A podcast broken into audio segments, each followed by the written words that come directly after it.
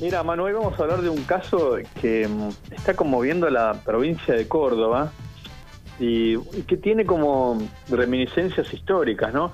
Estamos hablando de un, de un doble crimen eh, de una mujer y de una y de su hermana.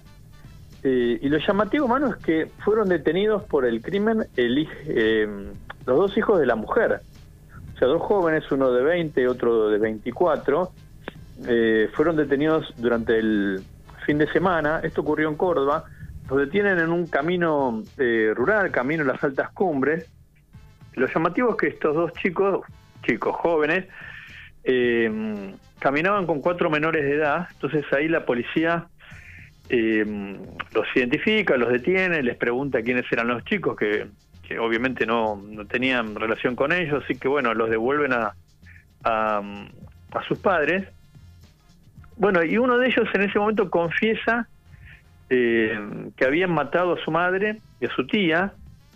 Es un crimen horroroso, ¿no? Que las mataron, las descuartizaron y las tiraron en un, hablan de un pozo o de un aljibe eh, que había en el fondo de la, de la vivienda, ¿no?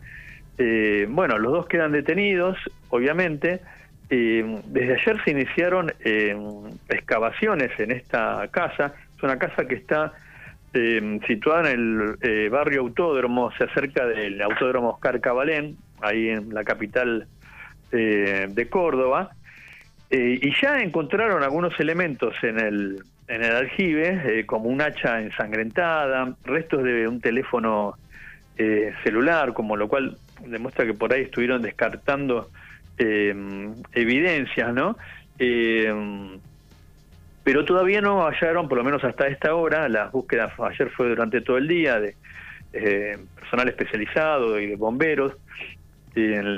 obviamente es una búsqueda muy eh, complicada, no estamos hablando de un pozo de, mucha profundidad, eh, pero todavía no encontraron los restos de las dos mujeres. Lo cierto es que los vecinos dicen que hace días que no las ven y también hablan de como de de que en ese lugar pasaban cosas extrañas, algunos hablan de, de ritos de tipo eh, religioso, así que no, no queda muy claro qué era lo que ocurría en esa vivienda, hablan de gritos, viste, de cosas llamativas. Lo cierto es que las dos mujeres eh, están desaparecidas, así que se supone que la confesión de uno de, estos dos hermanos, eh, bueno, tiene asidero. ahora lo que resta es encontrar encontrar los cuerpos, ¿no? Y te decía, es un caso llamativo porque son los dos hermanos que eh, terminan matando a la madre y a la tía. Y me hacía acordar en su momento lo que fue el, no sé, vos lo, si lo habrás escuchado nombrar, supongo que sí, pues fue un caso muy famoso, el famoso caso de los hermanos este, Joclender. Claro, sí, sí. ¿Te acordás en la década del 80 eh, que los dos hermanos terminan eh, asesinando al padre y a la madre? Por eso digo que es llamativo, ¿no? Son dos, justamente. No, es, solo uno que se convierte en homicida, sino esta cosa de, los hermanos aliados para matar a los padres. Eh, bueno, el caso de Jock Lender también fue muy conocido en su momento, ¿no? Claro, te eh, decía que, que, es muy conocido también. Eh, está el, el, recorte del programa de Mirta Legrand donde lo entrevista ¿no? a uno de ellos y le dice: Quédate tranquila, que, que tranquilo que no te voy a preguntar nada que te ponga incómodo. Y Mirta le dice en un momento: ¿Por qué mataste a tus padres? Sí, tal cual, ¿te acordás? Sí, sí. Eh, fue un caso muy llamativo porque aparte ese caso, si querés, había era una diferencia con este que estamos hablando de Córdoba, porque el de la Joclander, bueno, una familia eh, acomodada, eh, ocurre en plena dictadura, se hablaba de que los hermanos estaban, lo que el padre Joclander estaba vinculado con el tráfico de armas, bueno, era como un caso que tenía muchas ramificaciones, también se ha hablado de una relación de la madre con uno de los chicos, que eso fue lo que provocó una relación obviamente de tipo sexual, eso habría sido lo que provocó el, doble homicidio. Bueno, todas cosas que nunca que quedaron en el tintero, nunca se aclararon del todo. Lo cierto es que con el tiempo los dos fueron eh, condenados. Uno de ellos terminó, ¿te acordás?, trabajando después eh, con Eve de Bonafini en la Fundación de Madres de Plaza de Mayo y terminó defraudándola, se quedó con dinero, así que era una... Eh, Bonafini pensaba o sostenía que eh, los habían condenado mal justamente porque el crimen ocurrió durante la dictadura y que, bueno, habían amañado las pruebas eh, y le quiso dar, digamos, la posibilidad de, trabajar y terminó Sergio Joclender defraudándola, ¿no? El hermano también había trabajado eh, en la fundación de, de, las madres, también los dos terminaron expulsados y Sergio Joclender eh, había defraudado a la, a la, fundación en una enorme cantidad de dinero, tenía... Eh, tenía un patrimonio que no podía justificar de ninguna manera así que también, también terminó enjuiciado por este caso.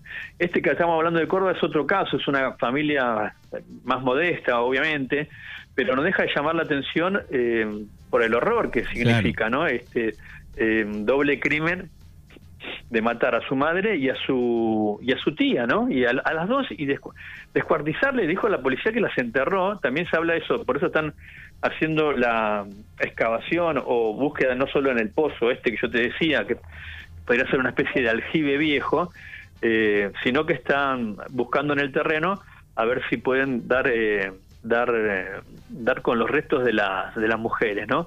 Realmente un crimen horroroso que no sé si ya empezó a circular tanto por los medios porque esto bueno ocurrió durante el fin de semana y, y empieza a salir un poco a la luz este ahora, ¿no? Eh, te iba a preguntar por eh, Teto Medina, lo soltaron, anduvo por tele, ¿en qué estado está la causa? Sí, viste, fue escarcelado, eh, ayer sí hizo declaraciones, dice que su, su, como es, su detención fue un error, recordemos que había sido detenido, acusado de, de integrar este una organización dedicada a la recuperación de adictos, pero la acusación de la Fiscalía eh, era que en realidad hacían trabajar a los muchachos, a la gente que estaba internada, eh, los hacían trabajar y explotaban económicamente y no les daban ningún dinero. Eh, eso inclusive fue denunciado por ex integrantes de esta, o ex este, pacientes, si podemos llamarlo de esa manera, de esta organización llamada eh, la razón de vivir, ¿no? Eh, dice que él da explicaciones, las explicaciones que dio en la tele no es que eh, en realidad quedó desligado de la causa, sino que lo dejaron en libertad, ¿no? A él se lo acusaba de cobrar dinero por ir ahí a dar unas charlas, él confiesa que obviamente que es un adicto recuperado, entonces lo que hacía era era contar su experiencia de vida, en, eh, algo que es muy habitual ¿no? en las comunidades terapéuticas, este, y que bueno, por eso lo habían, por eso estaba vinculado con esta eh, organización, ¿no? Eh, el, el, dato cierto de la justicia es que se le otorgó la libertad la semana pasada, esto es el, el juez, lo hizo el juez Adrián Villagra de Florencio Varela, lo otorgó la excarcelación, sino que sigue vinculado a la causa, ¿no? Eh, pero bueno, seguirá adelante la investigación, se determinará si en algún momento se dicta el sobreseimiento. Ayer lo que se hizo, o lo que él hizo, bueno, dar una explicación de por qué había caído detenido, bueno, eh, se verá, ¿no? Si efectivamente fue un error y él actuaba de buena fe o era parte de esta de esta trama que en realidad lo que hacía era obtener beneficios económicos. Viste, la, denuncia decía que los chicos vivían en condiciones muy malas, ¿no? que no tenían inclusive ni para bañarse, eh, que la alimentación también era, era muy pobre, eh, y que inclusive en algunos casos pagaban y pagaban mucho dinero. Entonces, si a los que no podían pagar, eso los hacía eh, trabajar entonces los explotaban económicamente, ¿no? Pero la investigación sigue su curso, bueno, ayer él tuvo la posibilidad, obviamente, de explicar lo que ocurría. Está claro, Manu, que con su arresto el caso eh, adquirió una enorme notoriedad, ¿no? Si no hubiera sido otro caso más de una comunidad terapéutica que, que presentaba irregularidades. Recordemos que la provincia eh, dijo que no estaba habilitada para funcionar. Bien, y eh, también chequeando crimenyrazón.com, eh, tres imputados por un abuso grupal y lesiones a una chica de 25 años. Bueno, ese fue un caso también tremendo de la semana pasada. Eh, también este ocurrió también en Córdoba. fue un caso tremendo porque la chica recién dieron del alta hace unos días. El, caso ocurrió el 18 de septiembre. digo tremendo porque no solo fue víctima de abuso sexual, sino que la golpearon, le provocaron lesiones, fracturas, eh, estuvo 10 días internada. Digo, los datos de ese caso son horrorosos. Eh, eh, la encontraron un automovilista en un costado de una ruta. Al parecer la habían arrastrado sobre el pavimento, o sea, una cosa absolutamente espantosa. Bueno, ahí hay varios detenidos.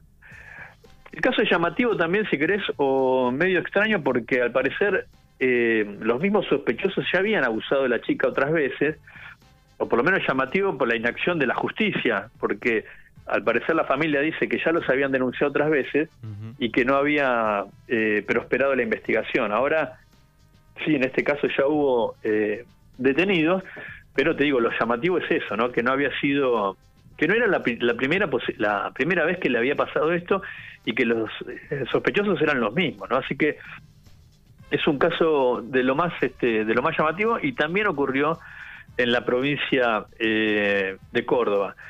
Y si querés, hay un último caso que te quería comentar que también me llamó la atención, que es de la semana pasada, de una red de prostitución que se desbarató en, el centro de la ciudad de Buenos Aires, donde había eh, un edificio entero, Manu, situado a metros del Palacio de Tribunales. Viste que en la tele siempre se habla de Comodoro Pi, ¿no? Yo te digo del Palacio de Tribunales que está en, en, la calle Talcahuano, en pleno centro porteño, ahí nomás del, del Teatro Colón, que es donde está la sede de la Corte Suprema, y ahí están los edificios eh, de la justicia penal, y bueno, y los otros fueron. Bueno, ahí, a pocas cuadras de ahí había un edificio entero eh, dedicado a la prostitución, fue allanado la semana pasada, había 34 mujeres trabajando ahí, eh, y lo digo, lo llamativo es la ubicación, ¿no? A metro de tribunales y un edificio enorme. Eh, bueno, la, investigación, eso terminó con la clausura del edificio, con el arresto de las organizadoras, porque recordemos que la prostitución en sí no es un delito, o sea, si una mujer o un hombre se prostituyen y cobran eh, dinero por, por brindar un servicio sexual, eso no es un delito, sino el delito es los que eh, explotan a, quienes realizan esa actividad. O sea, si hay una madama o una organizadora y, y se queda con parte del dinero de la trabajadora sexual, digamos, o de la prostituta, ese es el delito, esa es la explotación por la cual se los acusa de trata, ¿no? Eh, bueno, hubo cuatro detenidos, y te decía, a mí me llamó la atención mucho que esto ocurría a metros de tribunales, con lo cual te da la idea de que muchas veces los jueces o fiscales miran para otro lado, no podría ser que no lo supieran cuando había un edificio entero dedicado a, esta actividad, ¿no? Sí, es raro, ¿no? Que en, el barrio se comenta siempre, cual, la mínima cosa se comenta, ¿no? Aunque sea en la ciudad. Voy, Ahí, ahí, hay más abogados por metro cuadrado, viste, que, que, en cualquier otro lugar de la ciudad de Buenos Aires, abogados, fiscales, jueces, funcionarios, empleados. O sea, si vos caminás por ahí, todo el mundo se dedica a esa actividad, está lleno de, de estudios jurídicos eh, que no supieran que había metros nomás del, del Palacio de Justicia, había una organización dedicada a la trata, es algo muy llamativo, lo cual te muestra que también eso hay cuántas complicidades hay, ¿no? Que hay que todavía desarmar, eh, inclusive esto dentro del, del mismo poder judicial. Exactamente. Bueno, Rafa Saralegui aquí en Mañanas Urbanas en el martes. Lo pueden leer y seguir crimen y razón.com su portal. Gracias y hasta la semana que viene. Hasta la semana que viene, Manu. Un abrazo grande.